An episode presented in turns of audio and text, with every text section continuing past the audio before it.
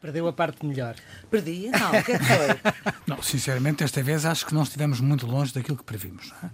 Porque antecipámos. Vá lá, convém que acertem alguma coisa.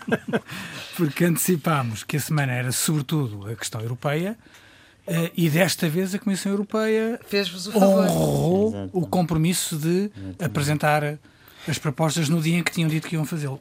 Aliás, superou as expectativas que nós tínhamos. Estou a perdê-los.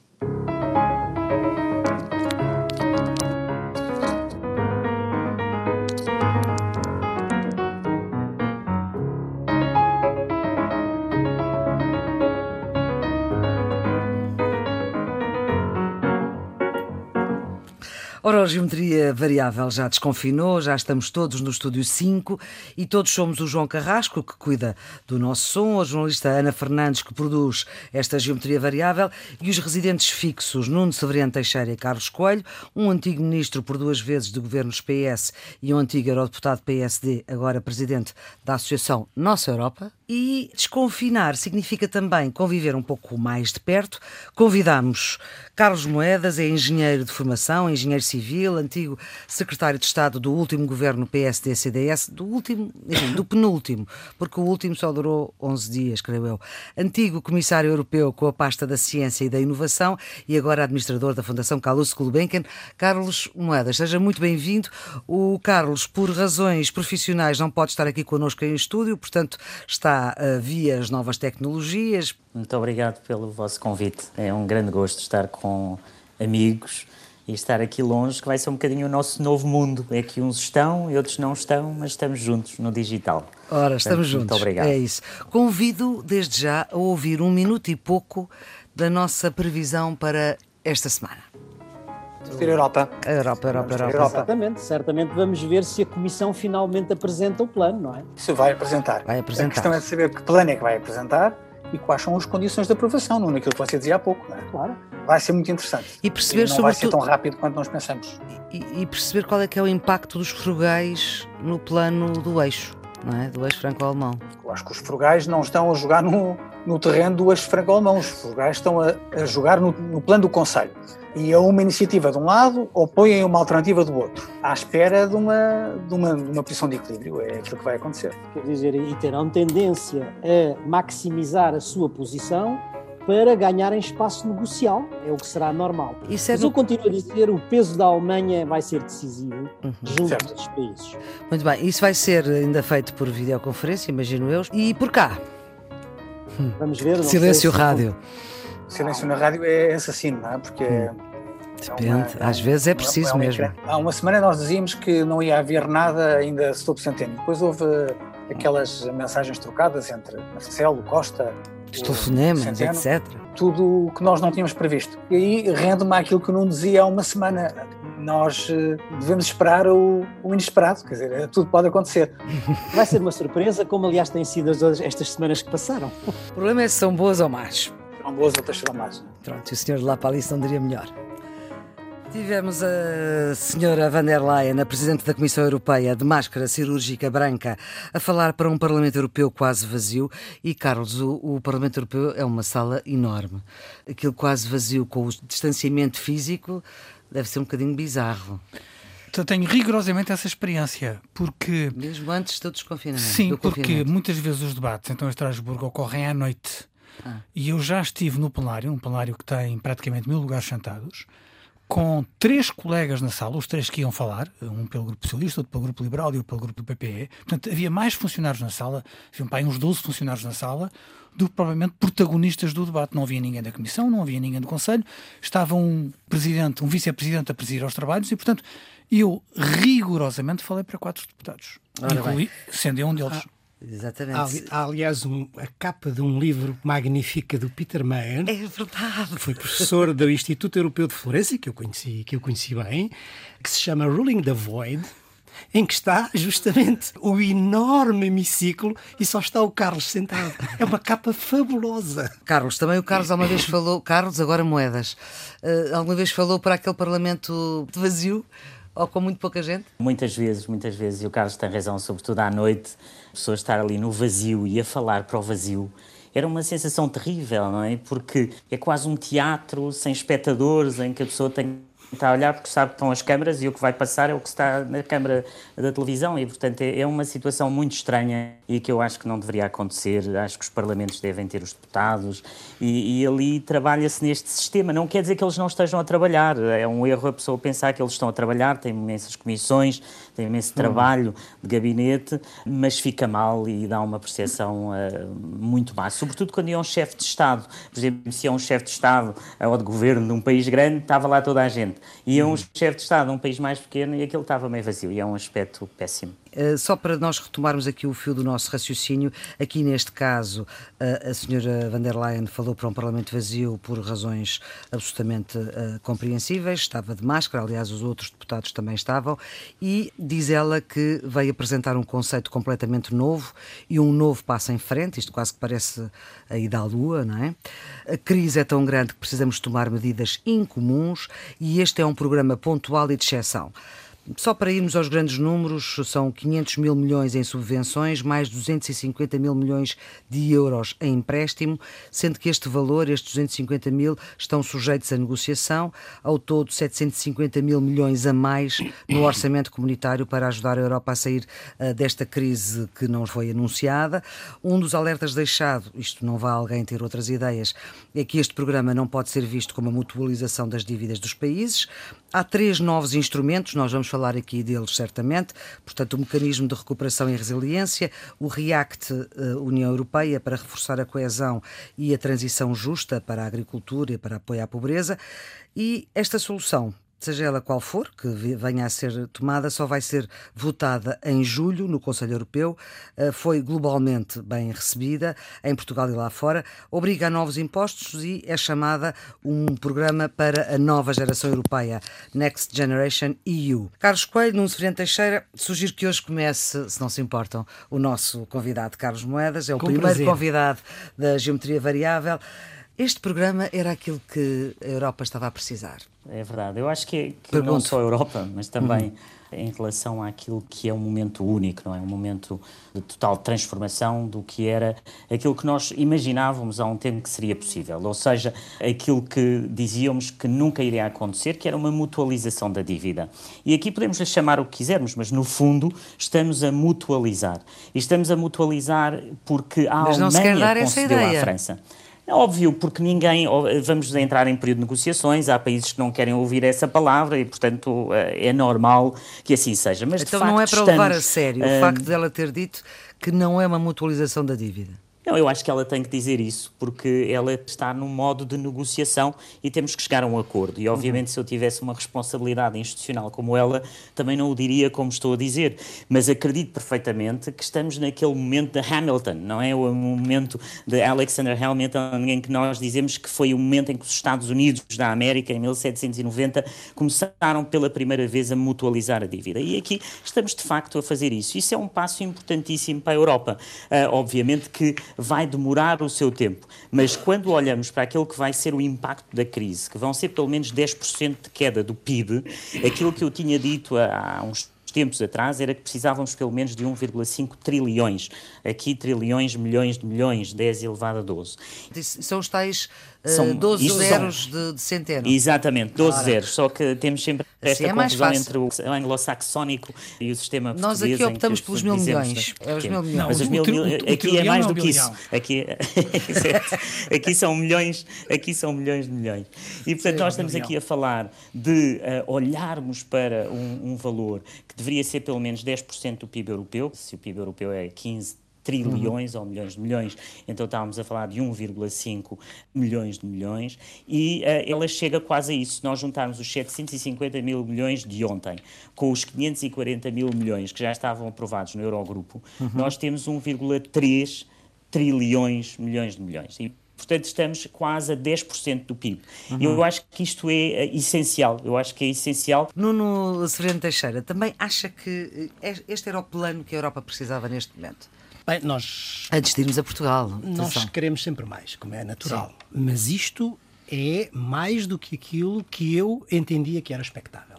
Ou seja, quer do ponto de vista do montante, porque se juntarmos aos tais 750 mil milhões, mais os 40 mil milhões que já tinham vindo do Eurogrupo, os 1 milhão e 100 mil milhões do quadro uh, financeiro plurianual, uhum. então temos de facto um montante que está, creio eu, à altura daquilo que é preciso e é muito equivalente àquilo que os Estados Unidos injetaram na, na economia americana. Uhum. Portanto, uhum. desse ponto de vista, eu acho que isto é uh, aquilo que para mim, superou o que eu estava à espera.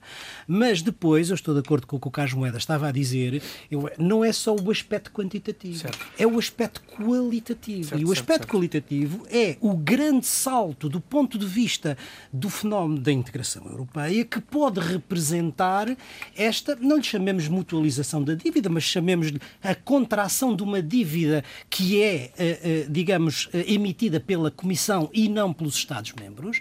E mais do que isso, o facto... mudar o paradigma da questão dívida, hum. nunca mais será o mesmo. Quer dizer, significa que não só a, a, dívida é contraída pela Comissão e não pelos Estados, mas uma parte dessa dívida é distribuída a título de subsídios. Isto é, de facto, um salto qualitativo absolutamente fundamental. Agora, a grande dúvida, do meu ponto de vista, é saber se isto vai ficar absolutamente circunscrito no tempo e para esta conjuntura, ou se isto vai ter possibilidade de se tornar mais ou menos, digamos normal. assim, normal, um novo normal uhum. na integração europeia europeia. Se for o caso, é um grande salto na integração europeia. Carlos Coelho. O montante financeiro é superior àquilo que nós esperávamos e, portanto, é uma boa surpresa. O alcance a médio e a longo prazo é muito mais otimista do que aquilo que nós poderíamos supor e, portanto, aquilo que o Nuno falava agora na apreciação qualitativa. Agora, voltando a uma crítica e que o Nuno fez e bem durante três semanas neste programa, a Comissão atrasou-se na proposta. Isto vem um bocadinho tarde. E não é uma decisão, isto é uma proposta. Portanto, o processo negocial vai começar agora. E, portanto, o meu receio é que haja muitas pessoas, pessoas, políticos, empresários, trabalhadores, eh, que estão à espera de decisão e veem um processo de decisão, não vêem uma decisão. E não há neste momento ninguém, nem a senhora van der Leyen, nem nenhum de nós, que possa dizer com uma aproximação minimamente rigorosa à realidade quando é que isto pode aparecer, quando é que isto pode surgir quando é que isto pode dar à luz? Os documentos ah? que, enfim, que foram distribuídos aos jornalistas em Bruxelas, o que se pode ler é que in force on 1 September 2020. Quer dizer que estará em 1 de setembro. Vamos a ver, vamos a ver. Nós temos aqui um processo que, em algumas decisões, vai obrigar à unanimidade dos Estados-membros. Como é que isso é possível?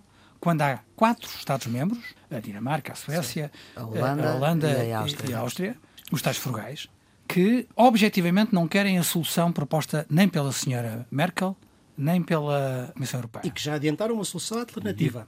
Que, adiantaram uma solução alternativa, baseada sobretudo em empréstimos. Como é que estes que mais Estados, ninguém quer. Como é, que outros como é que estes Estados vão reagir? não querem. E como é que vão reagir os Estados que assumiram o compromisso de não tomar nenhuma decisão no Conselho sem ouvir os seus Parlamentos? E como é que vão, como o Nuno recordou e bem, acho que no último, no, no último programa, os Estados que têm eleições a curto prazo e que têm que falar para o seu eleitorado nacional, valorizando mais o bigolismo nacional do que a sociedade europeia. Que é sobretudo o caso da Holanda. Carlos Moedas, como é que isto do lado eu, da Comissão que... se. Como é que se olha para isto tudo de cima? Da parte da Comissão, primeiro a saudar o trabalho enorme. Eu percebo que eh, da parte do Nuno e do Carlos falaram do atraso mas isto foi um trabalho colossal da, da, Comissão, porque havia aqui, temos aqui uma parte que ainda não falámos, que é o quadro financeiro plurianual. E, portanto, a Comissão teve que organizar a proposta do quadro financeiro plurianual e a proposta deste fundo ao mesmo tempo. E porquê é que fez ao mesmo tempo? Exatamente porque assim conseguiu aprovar os dois, quando havia discussões, e vimos no passado, em que os países nem não estavam a querer aceitar o próximo orçamento a sete anos. Uhum. E, portanto, isto teve aqui uma jogada estratégica da senhora Ursula von der Leyen, que foi misturar, juntar para aprovar.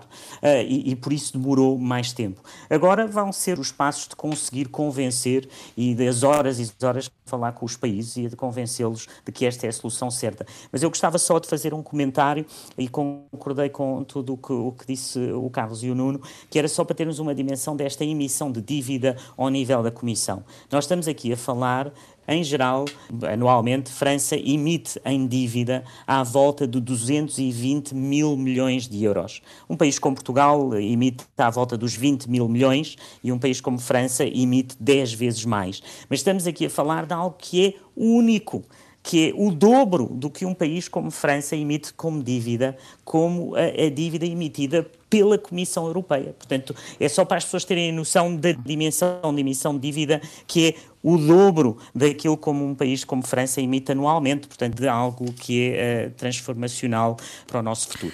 Deixava, deixava só essa nota da, da dimensão. Queria também fazer outro comentário sobre os, os quatro, os, os, Frugal Four, ou os, os, quatro frugais, em que ontem vimos no Parlamento Europeu o Sr. Weber, do PPE, um homem que não é conhecido por ser um centrista, ele é mais à direita, conservador, dentro do próprio e PPE, a dizer, a, e tentou e que não conseguiu, mas a fazer, a dar um aviso uh, pela primeira vez o ouvia dizer, em que ele dizia estes quatro países tinham que perceber que a riqueza que tinham vinha do mercado único. E, portanto, se não perceberam isso, estavam errados. Portanto, vai haver aqui uma pressão muito grande, e penso que o Nuno também já o disse neste programa, dos alemães em relação a estes, a estes frugais. Mas, ó oh Carlos, passou aí muito rapidamente pela questão de como é que agora a Comissão e estes meses que se vão seguir, aquilo que aqui o, o Carlos Coelho uh, dava conta, uh, da necessidade de como é que estas negociações vão ser feitas. O que é que da sua experiência e daquilo que pode contar, como é que isto se trabalha por dentro? as pessoas lá em casa pensam que é uma negociação entre políticos. E eu penso que a negociação entre políticos ela existe uh, ao nível do que vimos agora a senhora Ursula von der Leyen com todos os chefes de Estado e de Governo. Mas a negociação principal que vamos ter vai ser uma negociação ao nível da tecnocracia, dos embaixadores, dos representantes permanentes em Bruxelas. Esses vão ter imensa influência. E, portanto, aí é que vamos ver os detalhes da negociação, que vão ser horas sem fim, para conseguir chegar às palavras certas, ao texto certo.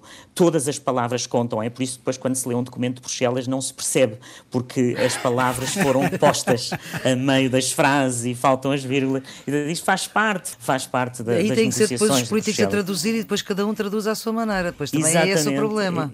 Exato. É e não é, é e não é, sabe?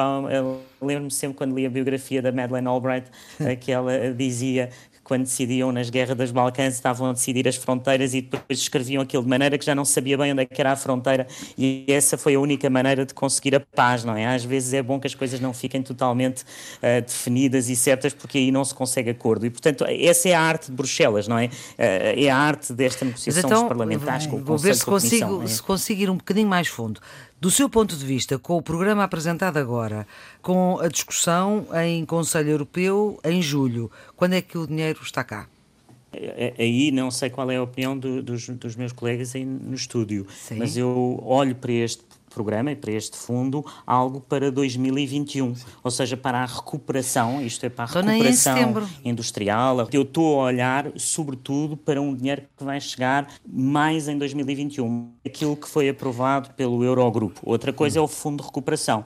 E, portanto, vamos ser claros e do lado da Comissão, e a informação que tenho, é que olhou-se para este fundo de recuperação para algo que estará efetivamente a funcionar em 2021.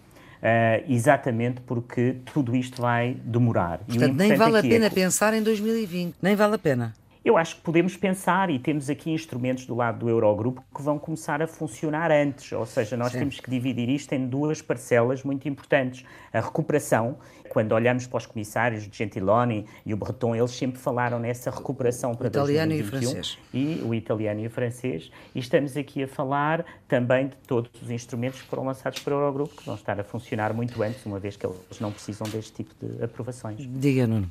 Não, eu ia só acrescentar uma coisa àquilo, ao que o Carlos Moeda estava a dizer, relativamente ao papel digamos, da tecnoestrutura da burocracia europeia.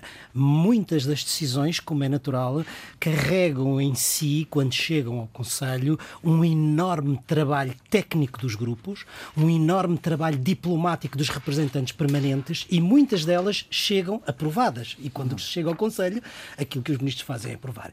Mas quando não há, e nos pontos em que não há consenso, então aí é fundamental a discussão política e eu imagino que no próximo Conselho ainda haja pontos políticos para discutir. E é aí que eu julgo que esta negociação, se houver divergência entre os quatro frugais e o resto dos Estados-membros, possa, possa ter lugar. Pois por isso é que talvez António Costa falava qualquer coisa que eh, esperemos que o Conselho de Julho não retire a esperança que o programa parece trazer. Exatamente. Carlos Coelho diz que sim, concorda com António Costa. É, muitas coisas concordo. E neste é, caso coisas também. concordo. E quando se trata da afirmação de Portugal eh, no espaço europeu e a garantia de que as decisões têm solidariedade europeia e ajudam os países mais Uhum. eh, fracos, era só o que faltava se não estivéssemos todos a remar pelo mesmo lado. Mas isso também é, eh, podia ser outra, outra conversa que nós poderíamos fazer aqui um dia, que é o facto de eh, os dois maiores partidos, PSD e PS, na Europa o, o discurso é muito semelhante. É verdade, é verdade. Porque não têm uma interpretação muito diferente do interesse nacional no quadro europeu. E porque ambos, desde o princípio do processo de integração de Portugal, primeiro na Comunidade Europeia e depois na União Europeia, tem havido uma enorme convergência. Claro que há diferenças, há, há divergências, há dissensos em coisas que são particulares, mas não naquilo que toca ao essencial do interesse nacional. Muito bem, já falámos um pouco por cima, agora eh, para Portugal. O que é que acontece em Portugal? São cerca um bocadinho mais de 26 mil milhões de euros, sendo que destes 26 mil e pouco, 15 mil milhões são a fundo perdido. Isto, comparativamente com Espanha, parece muito pouco. Para Portugal, eh, chega, não chega? Não, eu ia, ia primeiro explicar, Diga. ou pelo menos clarificar, que isso são os montantes possíveis e os montantes máximos. Portugal vai ter que estar muito ativo a apresentar planos, um plano de recuperação económica, e esse plano de recuperação económica que vai ter que estar alinhado em dois eixos. Ou seja, depende de Portugal candidatar-se a este dinheiro. Ou seja, este dinheiro ainda não veio para cá. Vem se nós propusermos programas que contemplem Claro. este dinheiro. que, que contemplem duas coisas. Primeiro, que estejam alinhados com aquilo que são as recomendações específicas do semestre europeu para Portugal, ou seja, eh, há recomendações específicas para o país em relação aos vários setores, em relação à nossa economia, que têm que estar alinhadas nesses planos, e por outro lado também com o plano de energia e clima que eh, Portugal tem e que deve ser parte da nova economia e de uma economia sustentável. E, portanto, aqui há um trabalho de casa muito importante e esse trabalho de casa é essencial para conseguir chegar a esses valores. Esses valores ainda foram, no fundo, ah, um leak jornalístico, porque eles ainda estão a ser discutidos e eu penso que não vão ser os valores finais. Esses valores ainda vão variar Nossa. nas negociações, obviamente. Variar para cima ou para baixo? Ah, isso não se sabe. Não se sabe. Isso ninguém sabe. Eu penso que esse é uma, no fundo, Bom, e como paper- valores globais máximos, isto é uma boa proposta para nós ou não? Eu penso que é uma boa proposta, no sentido que estamos aqui a falar de um bolo, que são esses 15, mais a possibilidade de mais 10, 10 mil milhões em termos de tudo o que são empréstimos. Agora depende se Portugal se quer endividar ou não nesses empréstimos de mais 10 mil milhões. E, portanto, estamos a falar num pacote de quase 26 mil milhões, o que eu penso que é muito, muito, eh, muito bom para Portugal e espero que se consiga aproveitar.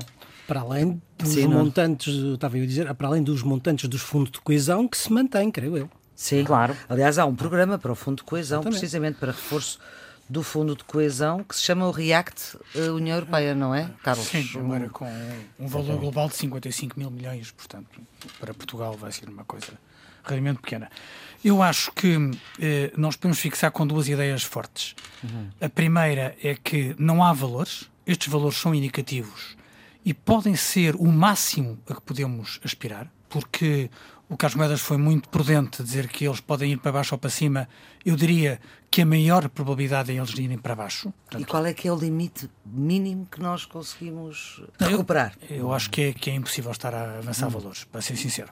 Em qualquer circunstância, se tivéssemos que apontar um limite mínimo, Eu falaria na previsão que foi feita em Portugal de que o buraco orçamental das despesas do Covid é 13 mil são milhões. 13 mil milhões e, portanto, tudo que seja menos do que isso é evidentemente é um buraco, não é? porque uhum. não corresponde sequer àquilo que nós vamos ter que pagar por causa do Covid. Mas, mas estes 15 mas mil acho... milhões também entram nisso, também são negociáveis? Não, não, ou não? não há diversas sim, ferramentas. Há, há, designadamente um mecanismo que está previsto no mecanismo europeu de estabilidade que permite aos Estados-membros imputarem à União Europeia, pedirem empréstimo à União Europeia para pagarem despesas relacionadas com o Covid. Exatamente. Portanto, eu acho que Portugal vai ter que recorrer a esse recorrer fundo, isso. Agora, voltando à questão de fundo, Portugal, que já tem um nível de endividamento muito grande, terá menos capacidade de concorrer a linhas que dependem de, de dívida do que a linhas que dependem de subvenção. Uhum. E, portanto, quando o Carlos Moedas dizia, e bem, Portugal tem que estar aqui numa posição proativa a apresentar propostas e planos, é natural que Portugal seja mais proativo. Nas linhas que correspondem à subvenção do que nas linhas que correspondem a empréstimo. Este jogo... E as linhas que correspondem à subvenção são os tais 15 mil milhões. Vamos a ver, oh, pois, oh, Flor, aqui dois... vamos a ver, ninguém sabe, ninguém uhum. sabe. Quer dizer, neste momento não podemos estar fixado em valores que são indicativos, como o Carlos Moedas dizia há pouco e bem, foram fugas para os jornais, porque é fácil, é melhor um jornalista dizer vem X do que dizer vem. vem há de vir, uma, há de vir um montante que vai ser fixado, que é uma coisa muito indefinida. Isso não é, é notícia. Mas, dizer... mas não há decisão. Estamos perante propostas. Estamos perante propostas. É, isto é muito importante. Quer dizer, primeiro, é uma proposta. E nós não temos ainda, de uma forma definitiva, desenho. o desenho da chave de repartição. Porque é só com isso que nós poderemos ter a certeza dos números. Portanto, há uma parte que não depende de Portugal, depende do resultado final da negociação, qual vai ser a chave de repartição que dá o número certo. E depois há, como estava a dizer o Carlos Moedas, há um trabalho que Portugal tem que fazer e que não é pequeno para apresentar as propostas que possam captar esse tipo de investimentos. Certo. E, naturalmente, eu de acordo com o que estava a dizer o Carlos Coelho. Ou seja, a Portugal, os 15,5 milhões que vêm de subvenções interessa gastar completamente. Em relação aos empréstimos, aos tais 10,8 10 mil milhões, valerá a pena ou não, certo. conforme as condições em que esses empréstimos forem uhum. concedidos. Maturidades, taxas de juros, etc. Mas agora, muito rapidamente, porque nós vamos ter que avançar para os nossos redondos e quadrados e bicudos, comparativamente com Espanha, os valores apontados para Portugal são simpáticos ou não tanto? Acho que há aqui um critério que tem a ver também com a gravidade com que os Estados foram afetados e em que a Itália e a Espanha é, têm sim. incomparavelmente maior gravidade maior. do que Portugal. E, portanto, também é natural que este critério entre em linha de conta e não apenas os outros do PIB ou de, da dimensão da dívida. E, e o Carlos Moedas? Não, sem dúvida, eu penso que é exatamente isso e que não podemos fazer essas comparações de forma direta. Agora que estamos desconfinados, todos em estúdio, mas com distância de segurança e sem cumprimentos, uma brincadeira para nos lembrarmos do que foi este programa confinado e, sobretudo, na última edição do Geometria Variável, em que a internet caiu tantas vezes que o que resultou foi isto. Alô? Alô? Eh, quem é alô? que é? Alô, alô? Nuno. Isto é Nuno, não é? É António Costa. e o Nuno está cá ou não? Nós temos que fazer um grupo do WhatsApp. Isso para casa dava jeito. Ou já tem muitos? Dava, mas eu preciso ter um smartphone. Portanto, eu tenho que tratar disso. O telefone não é, não é um smartphone. Portanto, não tem WhatsApp. Não acredito. Ainda tem o telefone de teclas. Exatamente. Contra as intermissões contra os hackers. Pois. Não se esqueça, eu, porque eu fui presidente eu da. Comissão Parlamentar do Echelon, presidente da Comissão Parlamentar dos Atos da CIA na Europa. Eu sei muito bem como é que esta gente funciona. É um risco que as pessoas correm quando partilham coisas todas através do mesmo smartphone. Então e o nono? E o nono? Eu já, já cheguei. Ah, já chegou. Vocês estão a saber os dois ou não? Já cá está. Agora estou a ver aqui qualquer coisa com os bolos de arroz ou coisa assim. É, é o zoom do filho do meu colega. Mas, oh, João, põe isto a gravar. Eu estou a ver o Carlos, mas não estou a ver a Maria Flor. Eu não estou a ver onde é que está a gravação. Pois, mas não me deixes este espaço todo aqui. É a primeira mulher que eu vejo a queixar-se de que tem espaço a mais. E, geralmente é o contrário. Já está a rezar comigo. Voltamos à senhora Merkel. Estava o Nuno a falar, é não é? Não sei onde é que, o que é que ouviram ou não, se calhar é melhor começar de princípio, não é? Porque é ficou tudo cortado. Com tudo cortado. É uma tecnologia democrática e, portanto, para não, ser, para não cortar só o Carlos, cortou-me também a mim, portanto. Muito bem. Finalmente, quem é que tinha de cortar?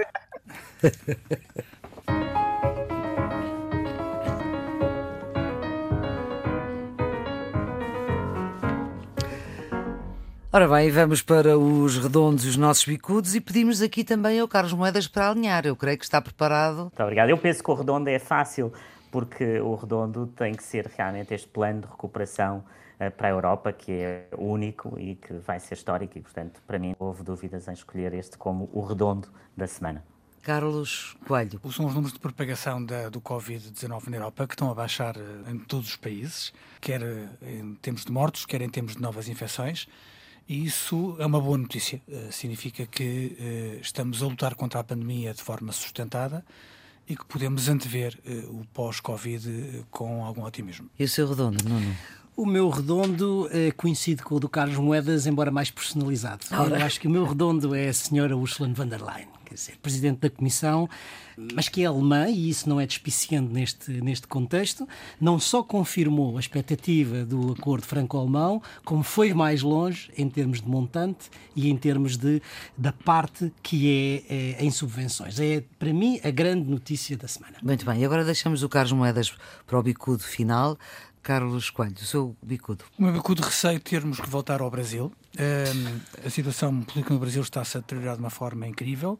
Bolsonaro continua a ser um protagonista pelas piores razões. A revelação do filme do Conselho de Ministros com palavrões em cada segundo, que demonstram o nível, a falta de nível, de Bolsonaro e as considerações de intromissão uh, na Polícia Federal são, uh, são inaceitáveis. E, portanto, o Brasil está mal sob o ponto de vista sanitário e está mal sob o ponto de vista da saúde do seu sistema político. O seu bicudo, Nuno? Não combinei com o Carlos, mas é, é Bolsonaro. Ou seja, quer dizer, o presidente do Brasil de facto tem tido não só uma gestão absolutamente desastrosa da crise do Covid, como tem eh, progredido nos ataques à democracia, à independência de todo e qualquer tipo de checks and balances, ou seja, a imprensa, o tribunal e agora e agora o envolvimento com milícias armadas. Eu acho que a democracia no Brasil está no limite. Carlos Moedas, o seu bicudo. O meu bicudo, caso de Espanha, em que vimos no Parlamento Espanhol, por um lado, uma deputada do PP a chamar terrorista ao pai do vice-presidente Pablo Iglesias e, por outro lado, o vice-presidente Pablo Iglesias a acusar o PP uh, eh, de querer fazer um golpe de Estado.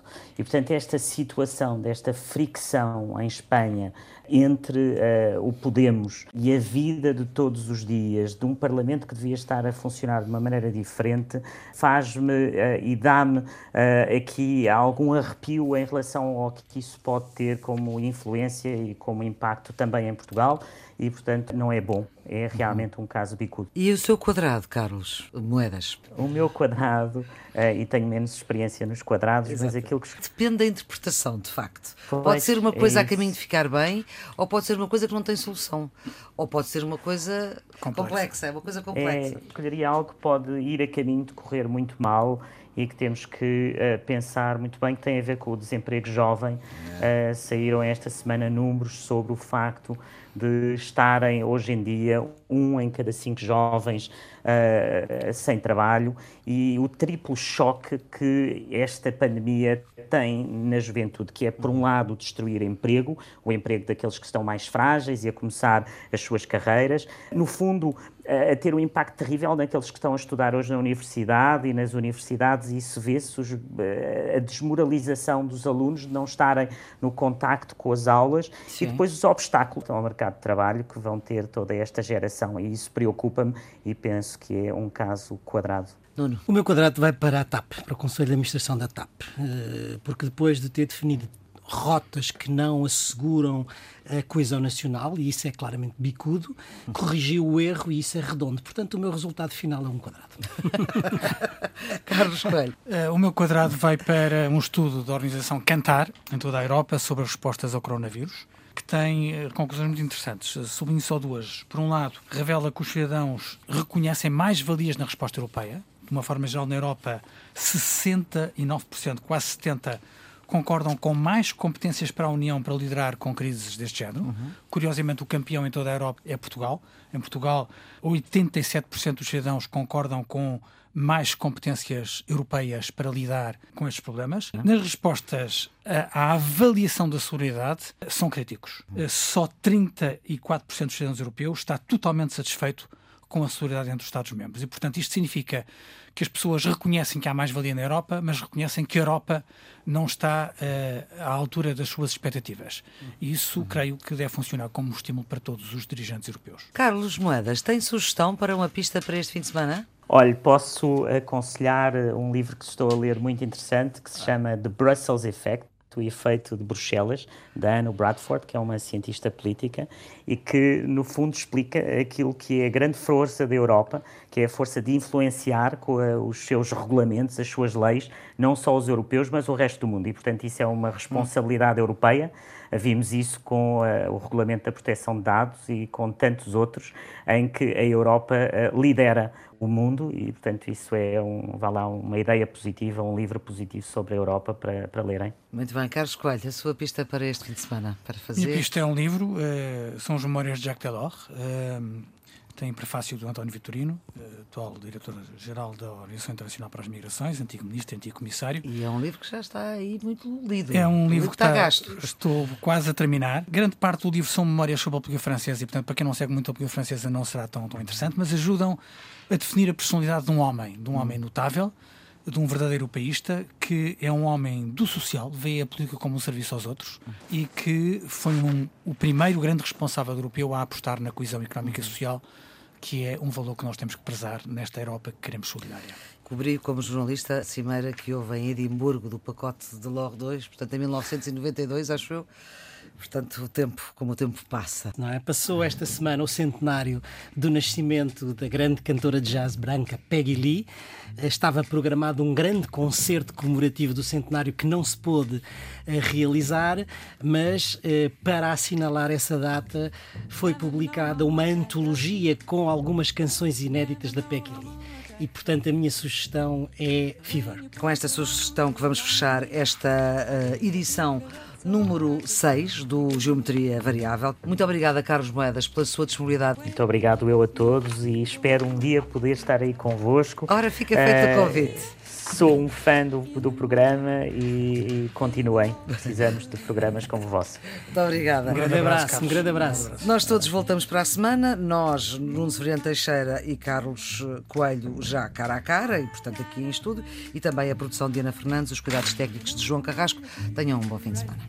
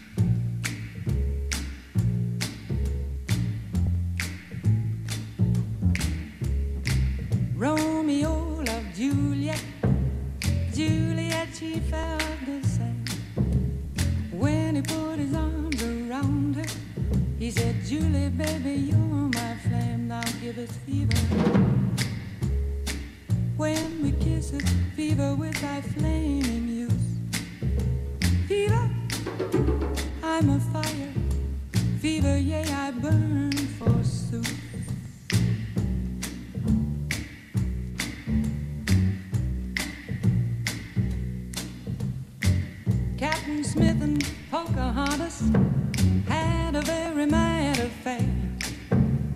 When her daddy tried to kill him, she said, Daddy, oh, don't you dare give me fever. With his kisses, fever when he holds me tight. Fever, I'm his missus. Daddy, won't you treat him right? Now you've listened to my story. Here's the point that I have made. Chicks were born to give you fever, be it Fahrenheit or centigrade, they give you fever. When you kiss them, fever, if you live, you learn. Fever till you sizzle.